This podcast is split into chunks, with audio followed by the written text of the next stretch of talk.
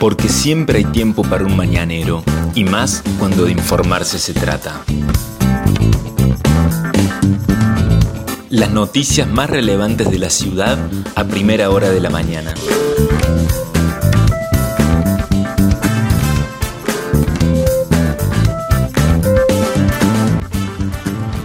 Hola, buenos días Río Cuarto.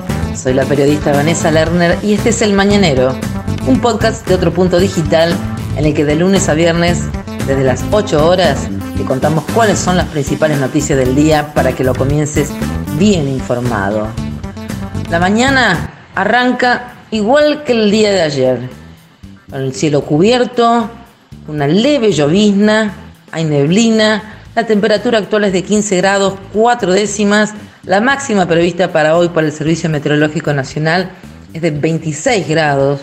La humedad es alta, del 96%. El viento sopla del sur a 7 kilómetros en la hora. La visibilidad está reducida a 9 kilómetros. El pronóstico extendido indica que el miércoles las extremas serían de 14 y 28 grados y el jueves las extremas serían de 16 y 29 grados. Mañana asomaría un poco el sol en la ciudad de Río Cuarto. Estas son las principales noticias del día. Continúa el paro del transporte. No hubo acuerdo por el pago de los salarios atrasados y el gremio de OITA extendió por 24 horas el paro en el transporte interurbano que en nuestra ciudad también afecta al transporte urbano.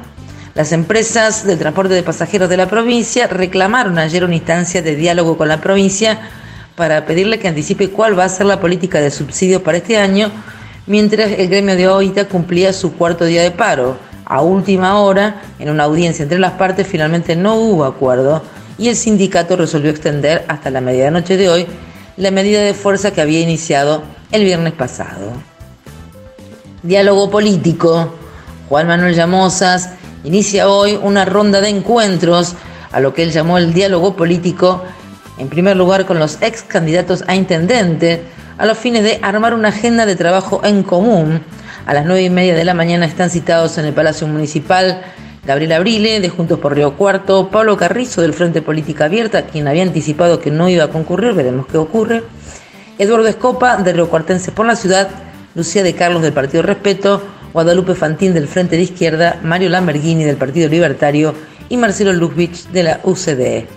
El jueves, pasado mañana, el jefe comunal encabezará otro encuentro, pero esta vez con los bloques de la oposición, también a los fines de armar una agenda en común según el contexto de pandemia en el que se está viviendo. Falso médico. Otro punto pudo confirmar en el día de ayer que la familia de un joven riocuartense que falleciera en noviembre del año pasado radicó una denuncia en tribunales en la que acusan al falso médico Ignacio Martín por homicidio simple con dolo eventual. Martín asistió al domicilio en el que se encontraba el paciente a quien un mes antes le habían diagnosticado un problema cardíaco severo. Como resultó contacto estrecho con una persona con COVID-19 y sus parientes llamaron al 0800 de la municipalidad, la que derivó el COE. El llamado fue allí cuando el impostor acudió en una ambulancia para atender al paciente, quien posteriormente falleció.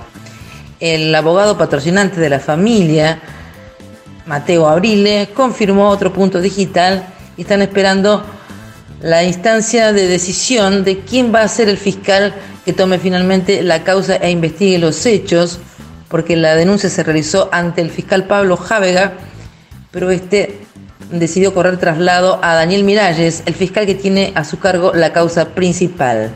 En el día de hoy podría ser indagado Ignacio Martín. Había sido postergada esta declaración indagatoria a raíz de esta nueva denuncia que se había presentado. Por su parte, los concejales del bloque de la oposición de Juntos por Río Cuarto presentaron una denuncia ante el fiscal Miralles para que investigue y busque descubrir cuáles fueron todas las actividades que Ignacio Martín realizó como falso médico en Río Cuarto, tanto en el ámbito del COE provincial como en el de la Secretaría de Salud Municipal, y también quieren que se determinen las, responsabilidades políticas, quién o quiénes avalaron su accionar. Por otra parte, hay que decir que el COE autorizó ayer el protocolo para la universidad. El COE aprobó el protocolo para las actividades presenciales en la Universidad Nacional de Río Cuarto. La normativa que había sido aprobada por el Consejo Superior fue enviada al organismo sanitario en diciembre del año pasado y ayer las autoridades de la Casa de Altos Estudios recibieron la confirmación por parte del polémico coordinador general del COE Central, el médico Diego Almada. El protocolo autoriza solo aquellas actividades académicas que requieren realizarse de manera presencial y para exámenes finales especiales en modalidad presencial o con modalidad mixta. Las aulas solo se podrán usar en un cuarto de su capacidad. Es obligatorio el uso de barbijos y la distancia de dos metros, según se resumió en la gacetilla enviada a los medios de comunicación. Los números del coronavirus del día de ayer se reportó por parte del Ministerio de Salud de la provincia tan solo dos casos nuevos para la ciudad de Río Cuarto. El total es de 10.815 personas que dieron positivo desde el comienzo de esta pandemia. No hubo ninguna muerte notificada. Son 214 las personas fallecidas hasta el 7 de febrero, según el dato oficial del gobierno de Río Cuarto.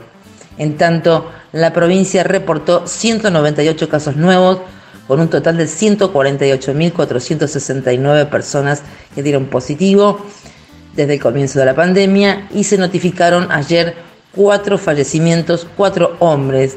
Las muertes totales son 2.738 personas. No hay operativo identificar en la jornada de hoy. Recordamos que se realizan los lunes, miércoles y viernes. Estas fueron las principales noticias que tenés que saber para comenzar el día. Escúchanos todas las mañanas de lunes a viernes ingresando a nuestra web. El Mañanero es un podcast con producción técnica de Alejandro Floriani y la producción periodística del equipo de Otro Punto Digital. Mi nombre es Vanessa Lerner. Nos encontramos mañana.